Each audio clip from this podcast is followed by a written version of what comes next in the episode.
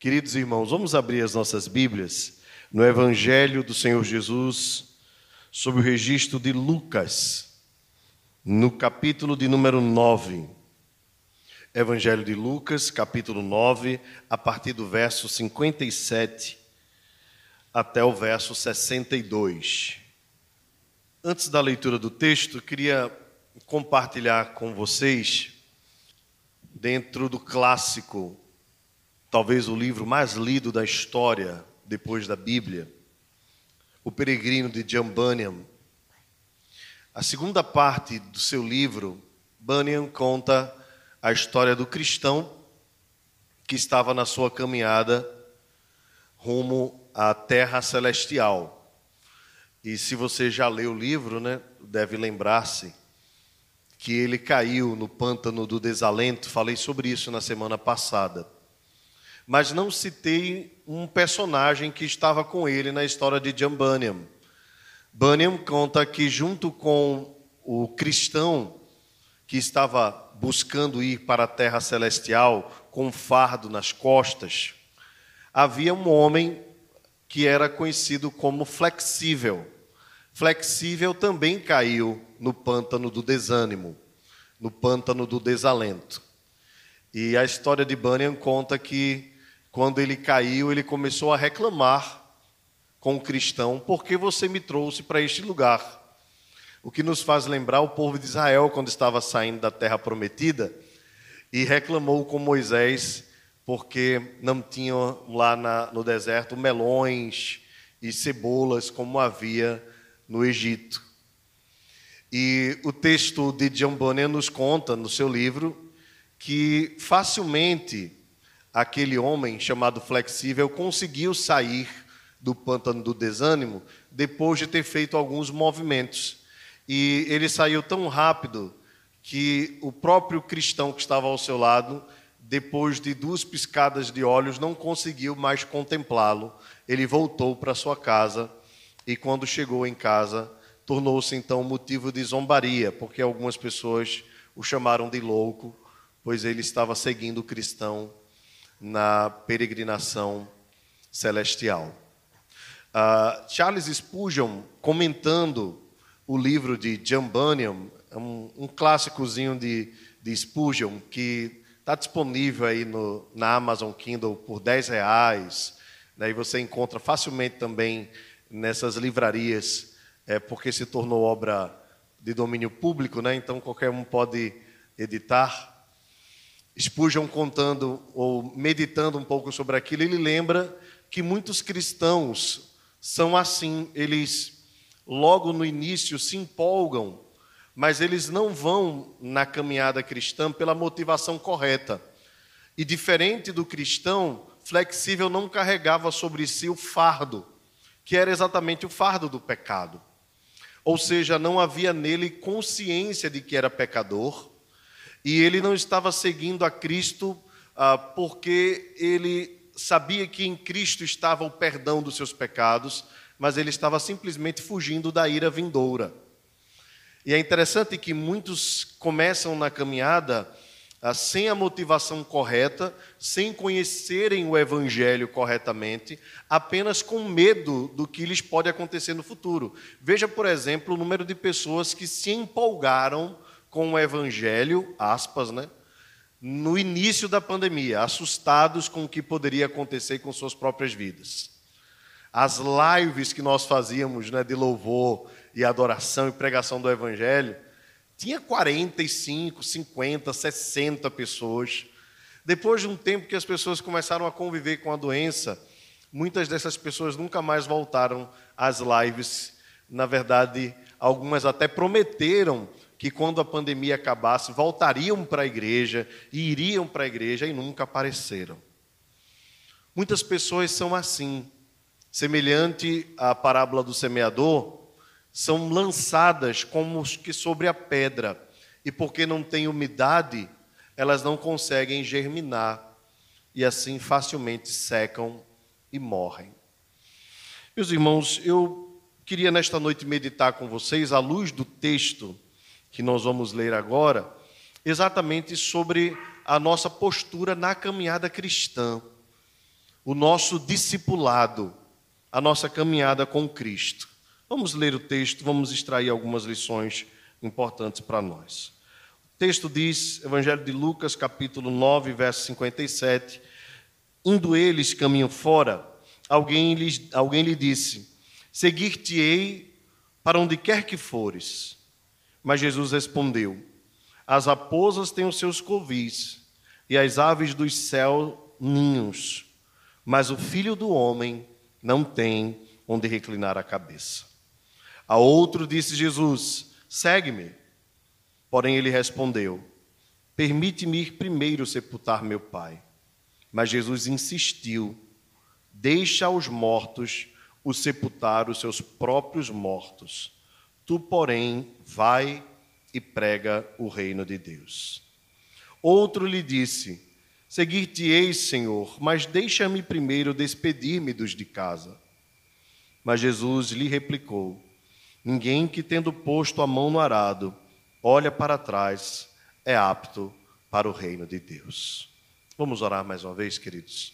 Pai amado, obrigado por tua palavra, obrigado por tê-la em nossa própria língua, obrigado pelo privilégio de poder abri-la e podermos trazer explicações e aplicações que sejam tangíveis, que sejam alcançáveis, para que todos nós, Senhor, saiamos daqui edificados e com um desejo profundo no coração de sermos reais e verdadeiros seguidores do Teu Filho Jesus Cristo.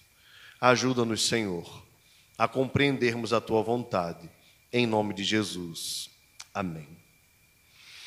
Meus irmãos, o Evangelho de Lucas, ou o Evangelho que Lucas escreveu, né? Eu gosto sempre de lembrar que o Evangelho nunca é daquele que o escreveu, mas o Evangelho de Jesus, porque as boas novas são sobre Jesus e são de Jesus.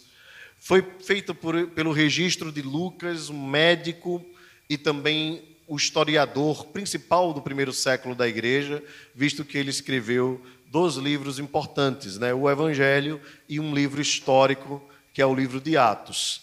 O livro de Atos é tão importante que, se não fosse o livro de Atos, nós não teríamos conhecimento do restante do Evangelho, porque o apóstolo Paulo, por exemplo, que é o maior escritor dos Evangelhos, só é conhecido através do relato de Lucas. Então é Lucas quem nos apresenta quem é Paulo. Então ele é o autor de dois importantes livros do Novo Testamento. Ele era grego, ele era médico, ele é o principal historiador da igreja. A sua perspectiva é trazer Jesus como o filho de Deus. E ele vai apresentar os milagres de Jesus, é ele quem vai mais falar sobre o nascimento e os detalhes né, da humilhação de Jesus na sua vinda à terra. E também é ele quem vai falar um pouco sobre Jesus ah, com os samaritanos e Jesus com outros povos que não fossem os judeus. No texto que nós escolhemos para hoje, nós vamos encontrar esse texto também no Evangelho de Mateus, no capítulo 8, os versos de 18 a 22, ele um pouco mais resumido. Lucas, então, é quem traz o texto mais completo sobre o que aconteceu nesta passagem. É, outro detalhe importante é que esta passagem, embora tenha uma característica de parábola, ela é uma narrativa somente. Jesus é que usa de figuras, mas não torna, ou pelo menos tecnicamente, não torna esta passagem uma parábola, embora Jesus use figuras comuns e conhecidas aos seus ouvintes. Um detalhe importante, irmãos, é que ah, o texto nos fala que Jesus ia caminho fora.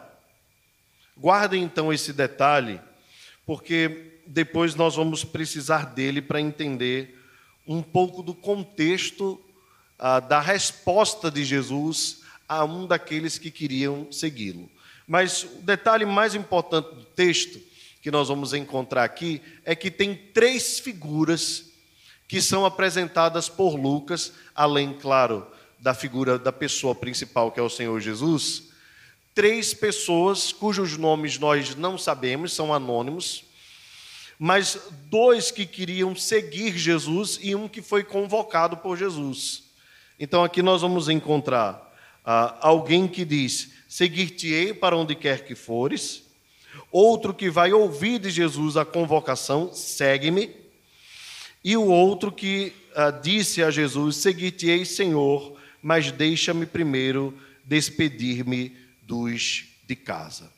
Cada um destes apresenta uma característica de pessoas que têm, de alguma forma, uma aproximação ou um interesse pelo Evangelho da cruz e que recebem de Jesus uma advertência a respeito de suas próprias posturas como cristãos. E é exatamente, irmãos, isso que eu quero chamar a atenção para cada um de nós nesta noite.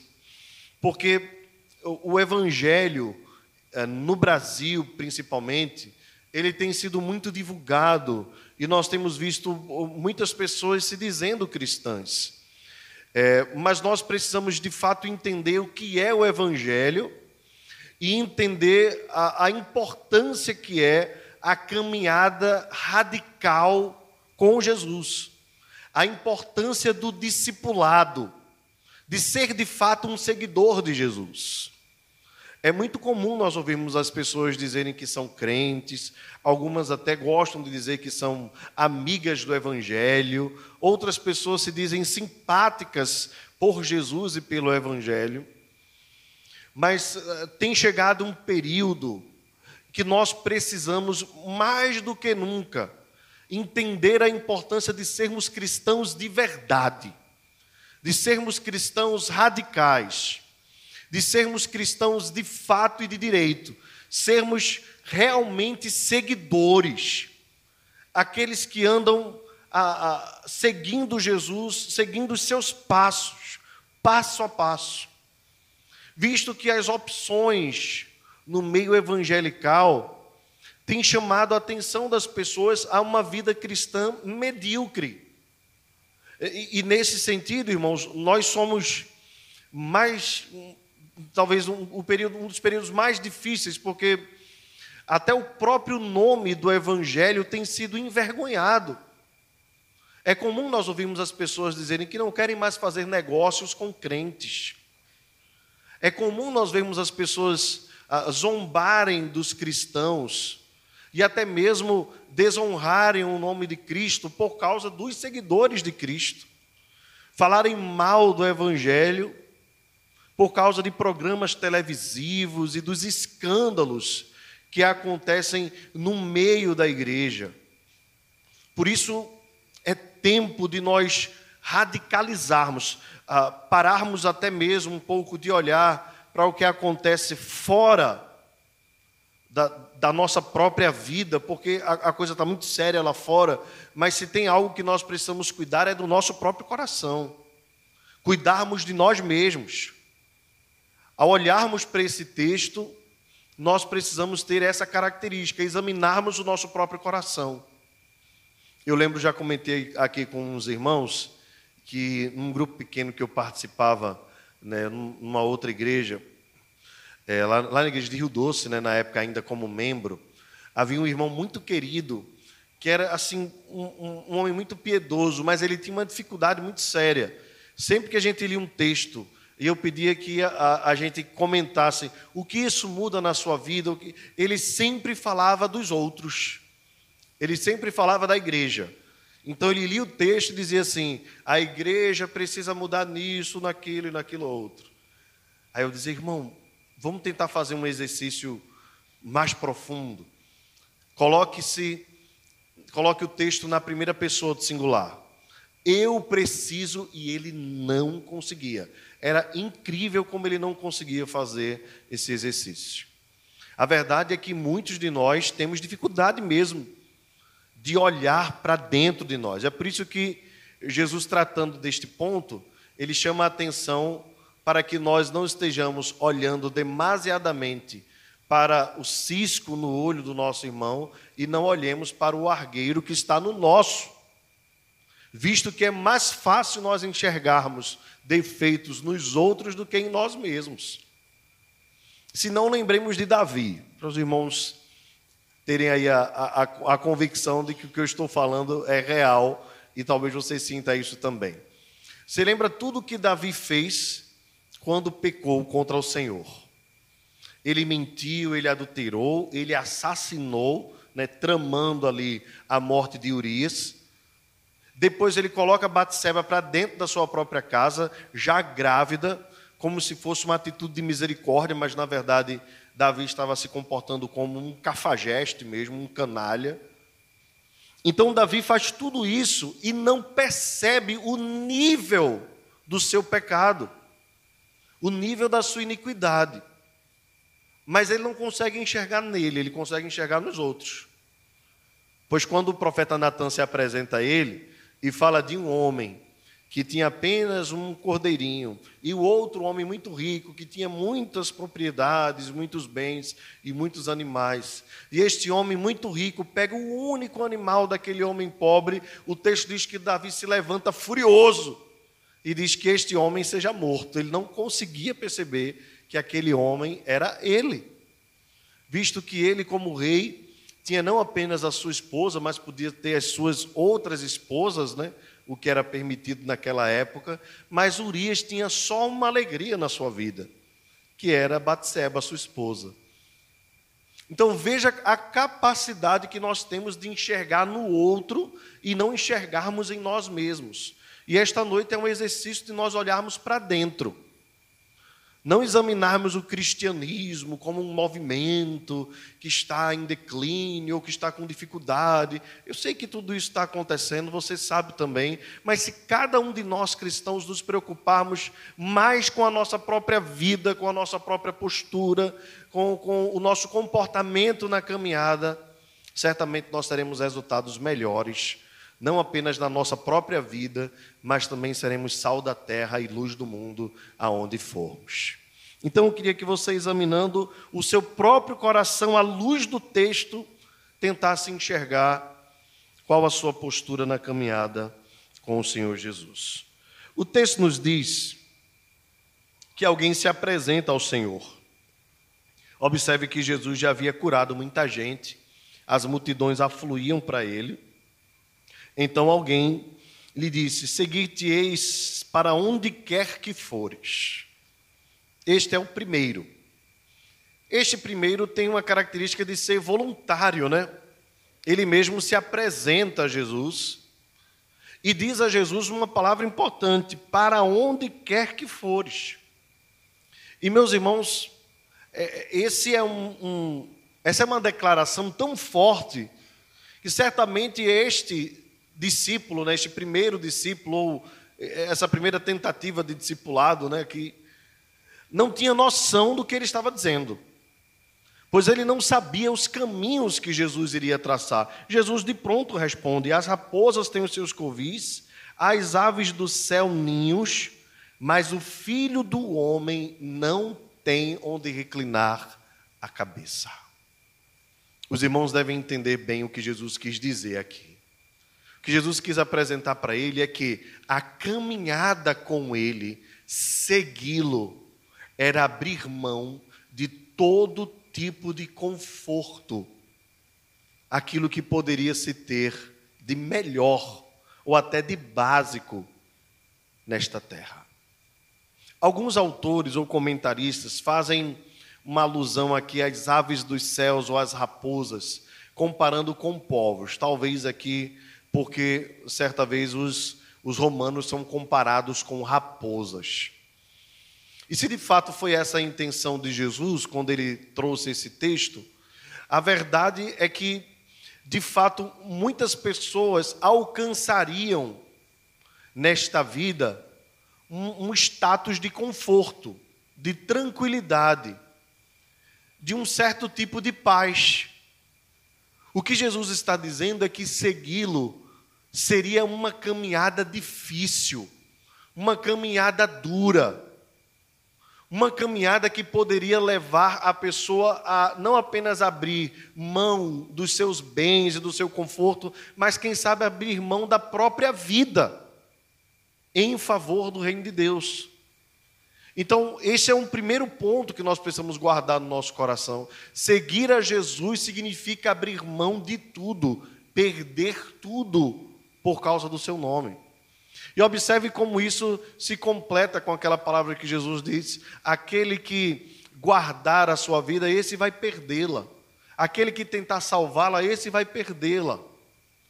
A verdade é que seguir Jesus, vez por outra, nos faz abrir mão para nós sermos fiéis a Deus, é necessário que nós abramos mão de muita coisa e estejamos talvez aí é, mais suscetíveis àquilo que o mundo pode ah, contra nós. Então Jesus é muito claro. Talvez esse discípulo não tivesse condições, nós não sabemos qual foi o resultado final, se ele continuou disposto. Mas você deve lembrar de Pedro, por exemplo e dos demais apóstolos. Eles disseram para Jesus, Pedro principalmente: Senhor, eu jamais te abandonarei. Eu nunca vou te deixar. E os outros discípulos fizeram coro com ele. Mas quando chegou a hora mais importante, a hora do aperto, a hora da luta, a hora em que Jesus foi pego pelas autoridades e foi levado para ser preso, apenas um dos doze discípulos estava com ele, que foi o apóstolo João. Apenas as mulheres ficaram perto dele, mas os outros discípulos, todos, na hora da dificuldade, abandonaram o Senhor. Meu irmão, seguir Jesus, os meus irmãos, seguir Jesus, não é uma jornada fácil. Não é. Nós precisamos muitas vezes abrir mão daquilo que mais importa para nós, por causa de um amor maior. E precisamos estar dispostos a não abrir mão dos valores do reino, dos valores do evangelho, por amor e pela causa de Cristo. Ainda que sejamos pressionados, ainda que sejamos instigados, ainda que sejamos colocados contra a parede. O que a missão Portas Abertas nos apresentou nestes dias, que nos surpreendeu, foi o fato de cristãos no Afeganistão estarem na pior situação dos cristãos no mundo hoje. Igrejas fechadas, famílias separadas. Muitos dos irmãos, eu falei semana passada, né, a, a, lembrei da, daquela criança que depois de alguns meses foi encontrada, né? Uma a família antes de fugir, né? Eram aliados americanos, aliados dois americanos, né? Da coalizão, precisaram fugir para tentar salvar a criança, deixaram a criança no Afeganistão. Muitos desses são cristãos. Muitos desses são nossos irmãos. A missão mais, se não me falha a memória, fez um campo de refugiados lá no Paraná, uma coisa linda. Construiu casas e com autorização do governo brasileiro, louvado seja Deus, né, pela diplomacia do Brasil. O Brasil tem sido, irmãos, um celeiro para muitos países do mundo. Não apenas temos recebido venezuelanos, mas recebemos muitos irmãos cristãos, ex-muçulmanos, que estão aqui no Brasil recebendo casa, comida e uma nova perspectiva de vida. Irmãos nossos, acolhido por missões brasileiras, com o aval do governo brasileiro que tem olhado para essas pessoas. Eu falei semana passada sobre a situação dos estrangeiros, né? Como é difícil em qualquer lugar. E o Brasil tem acolhido e nós devemos orar por esses irmãos que estão aqui. Não é fácil deixar a própria casa. Mas muitos desses deixaram para não morrer na mão dos talibãs. E olha que a mídia apresentou tudo isso, dizendo que os talibãs estavam mais sociáveis. Agora o regime vai permitir muitas coisas, e a mídia sempre vendendo né, coisas desse tipo, sempre intentando mal contra o povo de Deus, sabendo que ali dos que fugiriam, muitos daqueles eram cristãos, Irmãos, no mundo muçulmano, muitos têm alcançado a salvação por meio da pregação do Evangelho. Há relatos de irmãos que estão em países fechados, como o Afeganistão, de cada dia ter pelo menos um muçulmano se convertendo. Um muçulmano se convertendo por dia, nesses países fechados. Então, louve a Deus por isso, exalte o nome do Senhor por isso. E esses irmãos têm provado na pele o que é seguir Jesus. Há um outro. O verso 59 nos diz que a outro Jesus disse: Segue-me. Ele, porém, respondeu: Permite-me ir primeiro sepultar meu pai.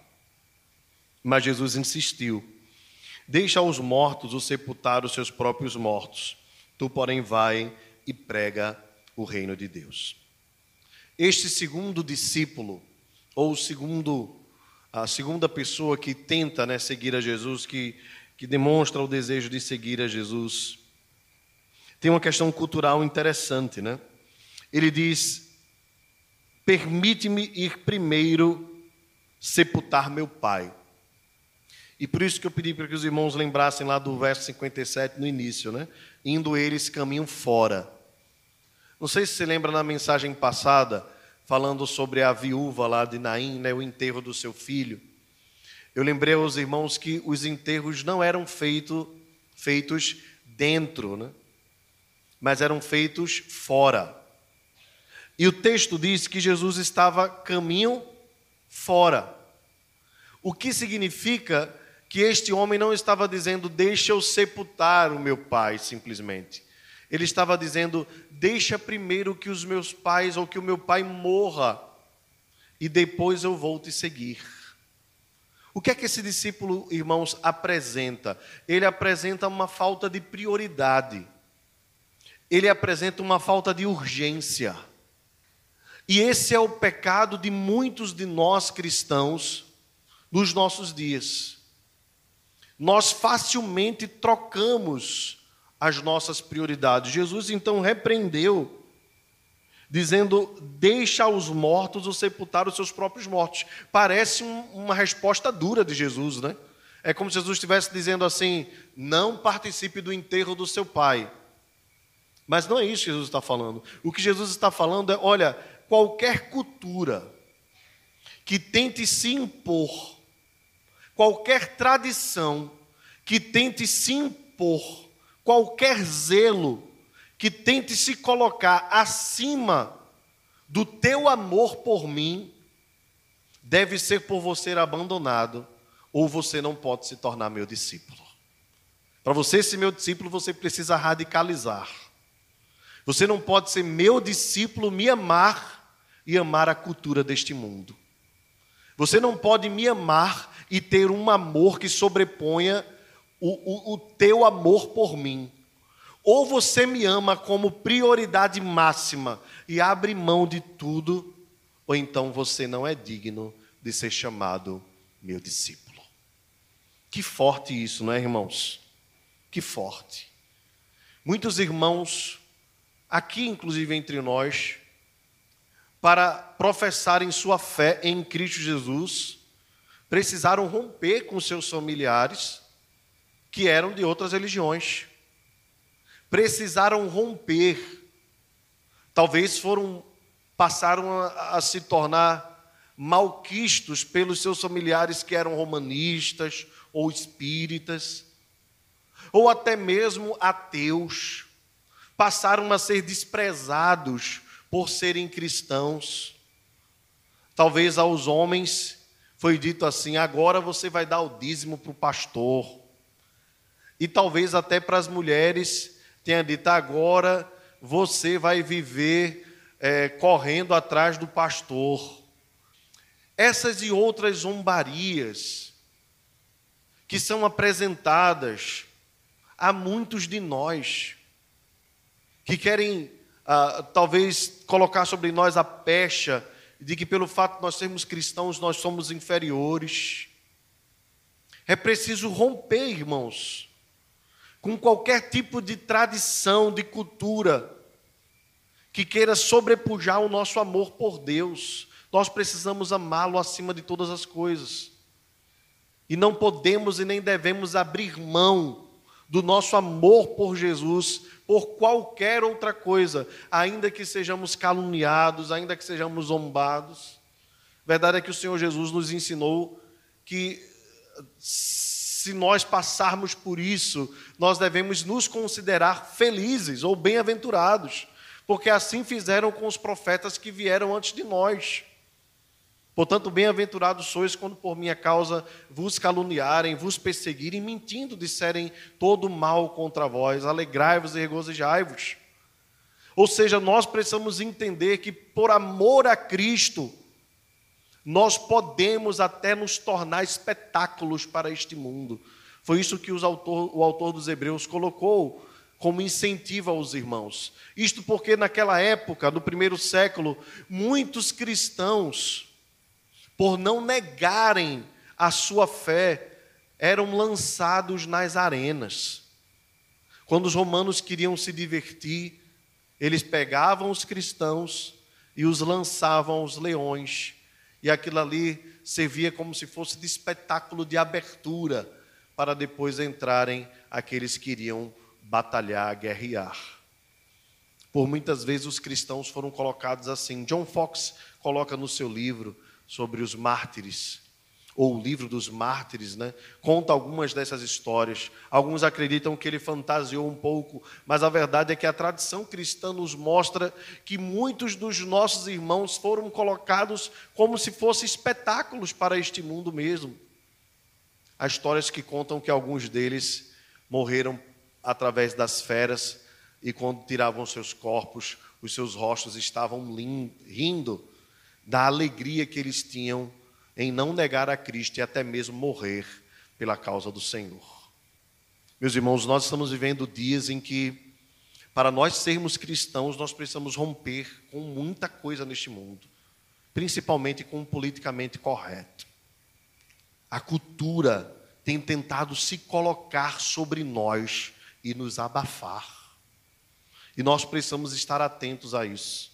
E nós precisamos usar todas as armas, sejam as armas individuais ou até mesmo as armas coletivas, seja na nossa teologia particular ou mesmo na nossa teologia pública. Nós não podemos abrir mão dos nossos valores, dos nossos preceitos, dos conceitos do Senhor em favor da amizade de seu ninguém. Nós cristãos é que às vezes ficamos pisando em ovos para não querer magoar ninguém. Mas aqueles que vão contra o Evangelho de Cristo, eles não vêm pisando em ovos, eles pisam é na nossa cabeça mesmo.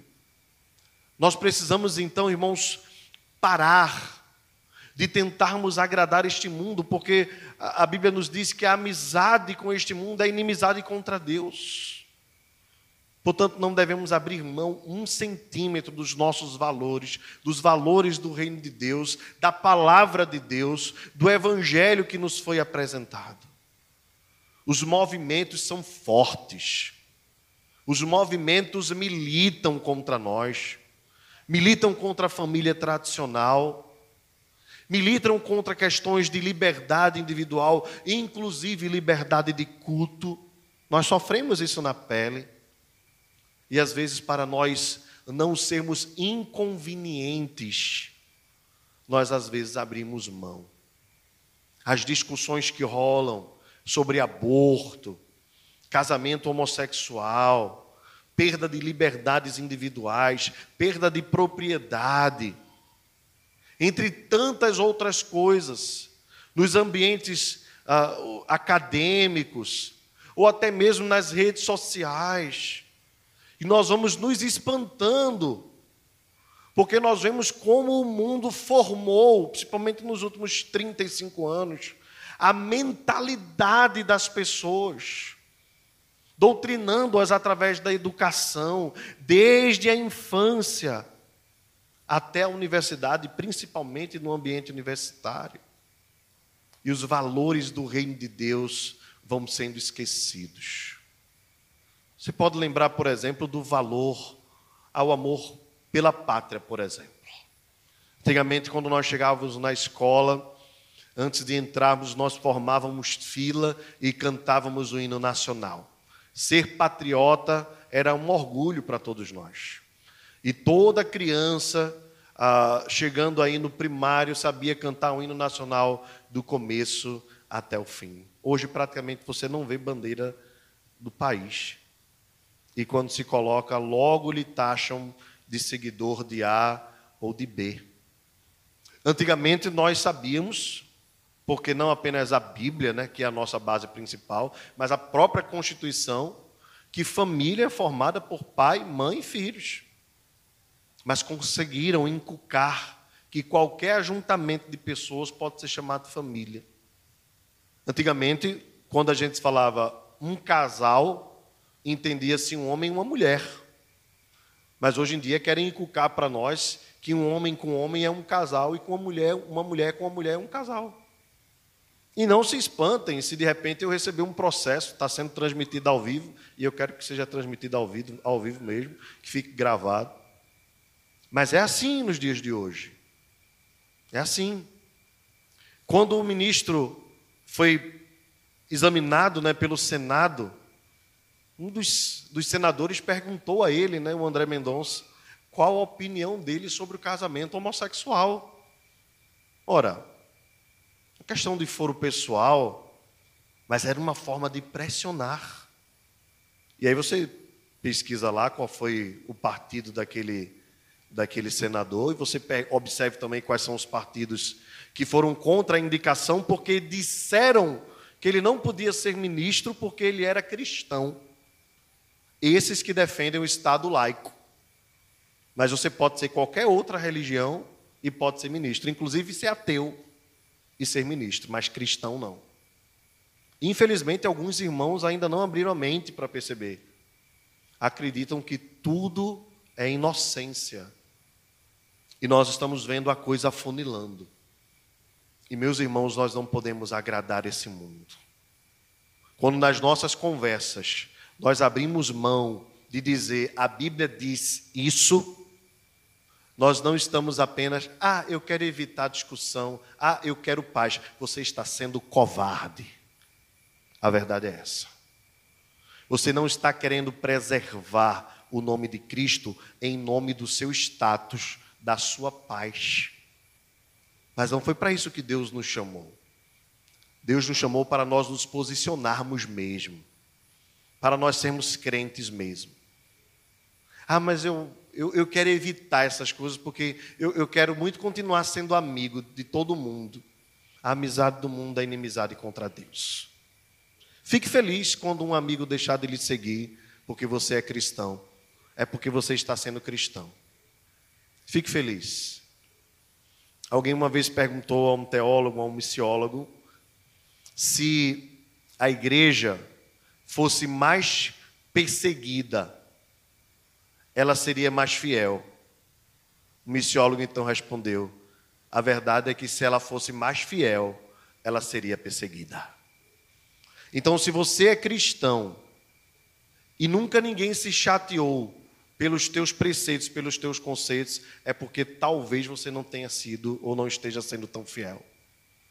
Facilmente tem aberto mão dos seus valores em favor da amizade. E não pense que isso é estratégia de evangelismo. Isso é covardia.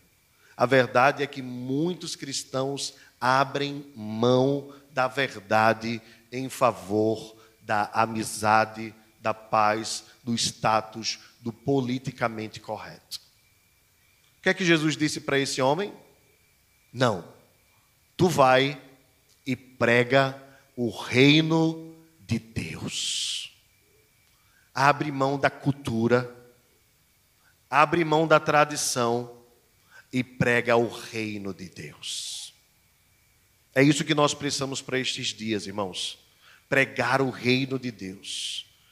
Dizer para as pessoas que o rei está voltando, de que há um governador deste mundo, que a família é como o rei criou, que o casamento é como o rei criou, o Criador fez todas as coisas e a forma dele é a correta, e qualquer outra forma é gambiarra. nós precisamos dizer, falar a verdade, ainda que isso magoe ou machuque alguém. Lembre, lembre, eles não terão piedade de você quando chegar o seu dia. Não terão. E por fim, outro disse ao Senhor: Seguir-te-ei, Senhor, mas deixa-me primeiro despedir-me dos de casa. Mas Jesus lhe replicou: Ninguém que tendo posto a mão no arado, olha para trás, é apto para o reino de Deus. Meus irmãos, o que é que este homem está solicitando? É a terceira pessoa. Parece um pedido simples, né? Deixa primeiro despedir-me dos de casa. Qual é a ideia que vem na nossa mente? Ele está dizendo assim: Jesus, na nossa mente, né? Deixa eu dar um beijinho para a manhinha e ir embora. Aí eu vou te seguir. E Jesus replica o que ele fala, ou seja, Jesus não concorda.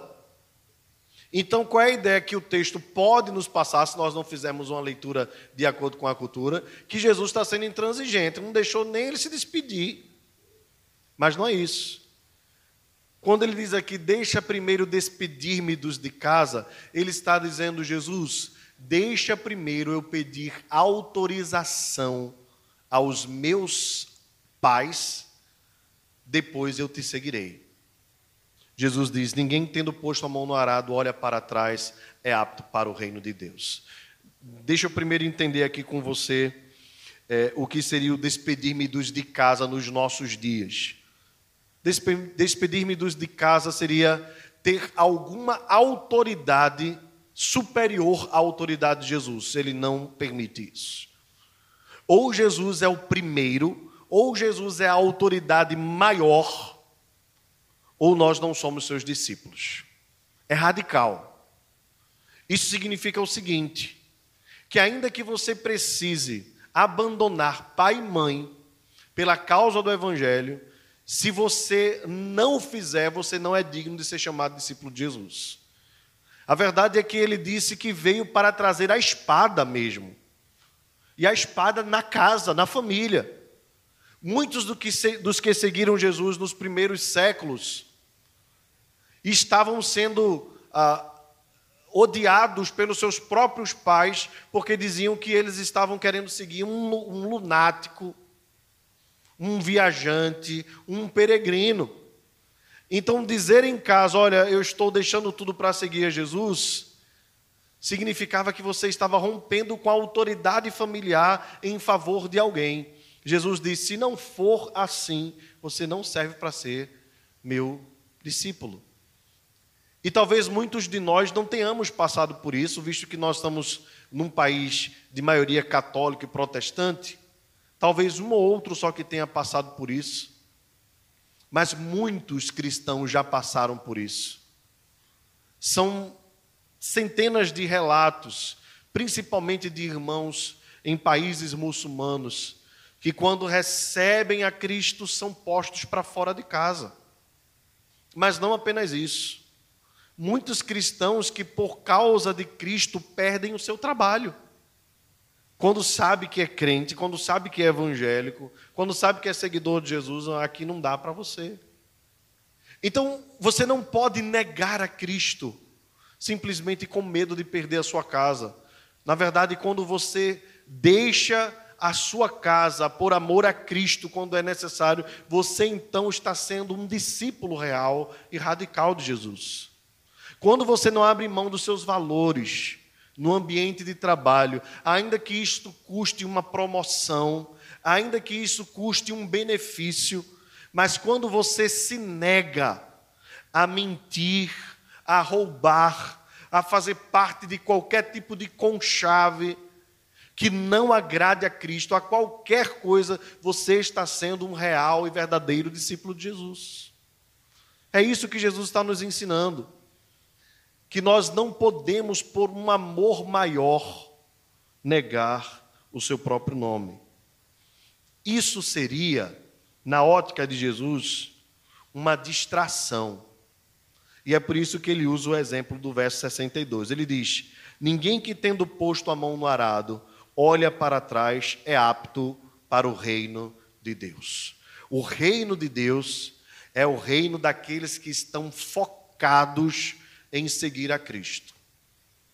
Talvez para a maioria de nós seja muito distante a figura do arado, né? Mas para quem já viu lá no, nos programas rurais, né? Ou, ou, de repente já foi no sítio, numa fazenda, numa plantação, principalmente das mais antigas, né? ou algum programa cultural. O arado ele era, ele era colocado atrás dos bois. E aquele que guiava o arado, ele precisava estar atento o tempo todo, porque caso o animal saísse do caminho, a, a, enquanto ele estava abrindo o suco, né, o, o caminho lá para ser colocada a semente, ele poderia colocar todo o trabalho a perder. É nesse sentido que Jesus disse: se você quer me seguir, você não pode estar olhando nem para a direita nem para a esquerda, você tem que estar focado.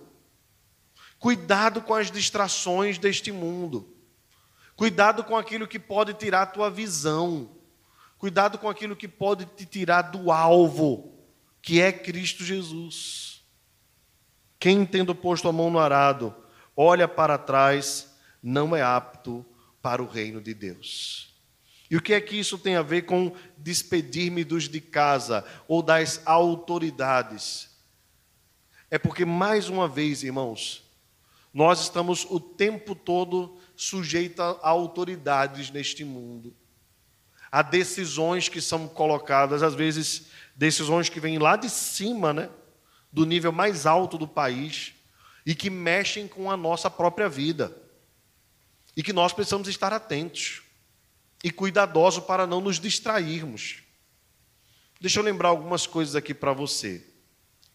Logo que o o presidente Trump saiu dos Estados Unidos, antes, no seu governo, ele conseguiu secar, secar o dinheiro federal que era enviado para ONGs que promoviam o aborto.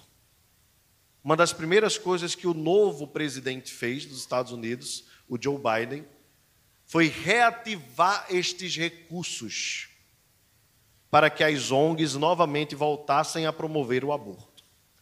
E talvez aí muitos estão preocupados com a vacinação infantil, com a morte de crianças por Covid, mas não sabem que são pouquíssimos os casos e que o número de abortos continua sendo, ou o aborto continua sendo, a maior causa de morte de crianças no mundo. No mundo. Então, observe como às vezes aqueles que dizem assim: nós precisamos salvar as crianças são a favor da morte de crianças ainda no ventre. Vejam, meus irmãos, decisões como estas são decisões que podem nos distrair, nos fazer perder o foco daquilo que é o bem maior que Deus criou, que é a vida humana. Então, nós, como discípulos de Jesus, precisamos ser cuidadosos com isto, e não nos conformarmos, e não nos amoldarmos e não aceitarmos de forma passiva. Graças a Deus, nos últimos anos, aqui no Brasil aconteceu semelhante ao que aconteceu anteriormente nos Estados Unidos. Praticamente foi secado o dinheiro que era enviado para ONGs no Brasil promoverem o aborto. Agora o que nós temos visto é a promoção à vida. E nós devemos valorizar estas coisas. Cada dia mais, porque a vida é o bem mais precioso. Inclusive, eu e você aqui só estamos discutindo este assunto e conversando sobre ele, porque graças a Deus você teve o privilégio de nascer. Mas muitas crianças não tiveram este privilégio. Nós precisamos rogar a Deus, irmãos, para que nós, como cristãos, não nos desviemos. Ah, mas foi autorizado. Ah, mas é uma autoridade. Seja o que for esteja de encontro com a palavra de Deus, nós não devemos nos submeter, nós não devemos aprovar. Nós, na verdade, o apóstolo Paulo diz que nós devemos reprovar as obras das trevas. E as obras das trevas estão sempre trabalhando contra o reino de Deus, contra a igreja do Senhor. Qual a missão que Jesus dá então para o seu o discípulo 2: Tu vai e prega o reino de Deus. O que é pregar o reino de Deus? É pregar todos os valores do reino. Todos os valores do reino. E esses valores estão aqui nas Escrituras Sagradas. E nós não podemos abrir mão das Escrituras Sagradas em favor de nenhuma cultura, em favor de nenhuma autoridade e em favor de nenhum amor maior. O nosso amor maior não pode ser pelo nosso bolso, o nosso amor maior não pode ser pelo nosso emprego, o nosso amor maior não pode ser pelo nosso status, o nosso amor maior não deve ser pelos nossos amigos, o nosso amor maior não deve ser pelos nossos pais, nem pela nossa tradição, nem pela cultura, nem mesmo por aqueles que governam. Ou o nosso amor maior é Jesus, ou nós não somos seus discípulos. E não podemos abrir mão disso. Não podemos negá-lo em favor do politicamente correto. A coisa vai se estreitar, irmãos. Vai se estreitar ainda mais. E nós precisamos estar preparados para isso. E não nos dobrarmos como Daniel não se dobrou. E não nos dobrarmos como os três jovens colocados na fornalha de fogo, de fogo que ardia sete vezes mais, e não nos dobrarmos perante este mundo, jamais negarmos o Senhor, pois Ele é o nosso amor maior, Ele é amor maior, e Ele é maior do que qualquer cultura deste mundo, e Ele é a maior autoridade sobre as nossas vidas. Se nós entendermos isso, se nós colocarmos isso em prática, se nós nos prepararmos mais, lermos mais as Escrituras, lermos mais sobre teologia, lermos também o jornal. Muitos cristãos vivem desatualizados. Alguns até dizem que não gostam de política. Mas a política sempre gosta daqueles que não gostam dela. Já falei sobre isso. Então entenda as coisas, leia, reflita, analise, diversifique as suas fontes. Ah, mas é porque eu estou cansado dessa coisa. Pois é, mas ela não está cansada de você. E a cada dia as coisas vão acontecendo. E nós vimos o que aconteceu nos últimos 35 anos, quando muitos de nós cristãos trabalhamos com aquele dualismo de a vida cristã é uma coisa e a política é outra. Nós vimos a ascensão de um movimento ideológico que se infiltrou nas universidades e que aparelhou todo o sistema. De tal sorte que o que aconteceu nos Estados Unidos, universidades que outrora eram cristãs, que foram fundadas por presbiterianos, e hoje abrem mão de valores fundamentais do reino de Deus. Sugiro para os irmãos, aqueles que gostam da leitura, o livro que diz: Quem governa, quem controla a escola governa o mundo. Fala muito sobre esse aspecto. Como a sociedade americana declinou a partir das universidades e o que ela formou. A mesma coisa tem acontecido no Brasil. As ideologias entraram e destruíram tudo. E o que nós estamos colhendo hoje é o resultado da nossa negligência com as questões do dia a dia. Achávamos que servir a Deus era só ter um cargo na igreja. Esquecemos que servir a Deus é a nossa vida o tempo todo no mundo na sua profissão, no que você faz, no ambiente que você frequenta, você é um servo, você é um missionário. Nós nos limitamos às quatro paredes, enquanto o mundo tomou conta de tudo. E hoje nós estamos querendo retomar, mas a luta é difícil. Meus irmãos, que Deus nos ajude, cada um de nós individualmente, a sermos cristãos verdadeiros no trabalho, na escola, na universidade, na nossa vizinhança. E que não sejamos apenas apologetas, defensores da fé, mas que sejamos apologetas evangelísticos.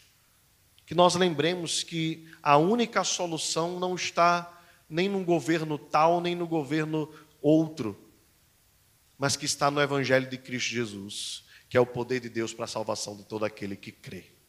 Que Deus nos abençoe e nos faça discípulos verdadeiros, seguidores fiéis de Cristo Jesus. Amém? Vamos ficar de pé. Querido Senhor, mais uma vez bendizemos o teu nome por tua palavra e te louvamos pelo privilégio de tê-la em nossa própria língua. Te rogamos, Senhor, que tu nos ajudes na jornada como discípulos teus. Visto, Senhor, que as pressões são grandes, cada dia mais se faz necessário que nós nos apeguemos à mensagem do Evangelho, às verdades do Senhor, e que nós não venhamos abrir mão dela em favor de nada ou de ninguém. Que sejamos discípulos radicais do Senhor. Que nós te amemos acima de todas as coisas. Que nós te amemos acima da cultura, das tradições, das ideologias deste mundo. E que nós te amemos acima de qualquer autoridade. Ó Deus, qualquer coisa que queira desviar o nosso amor por ti, caia por terra em nome de Jesus. E que o Senhor seja rei do nosso coração, não apenas dos nossos lábios, mas do nosso ser por inteiro. Toma o meu coração e toda a minha alma, eu vivo só para ti. Que esta canção seja uma realidade nas nossas vidas e que tudo que nós façamos, façamos para a glória do Senhor e para que o teu reino cresça neste mundo. Que a graça do Senhor Jesus, o amor de Deus o Pai e a comunhão do Espírito Santo seja sobre nós e conosco permaneça agora e para sempre. Amém. Amém. Podem sentar, irmãos.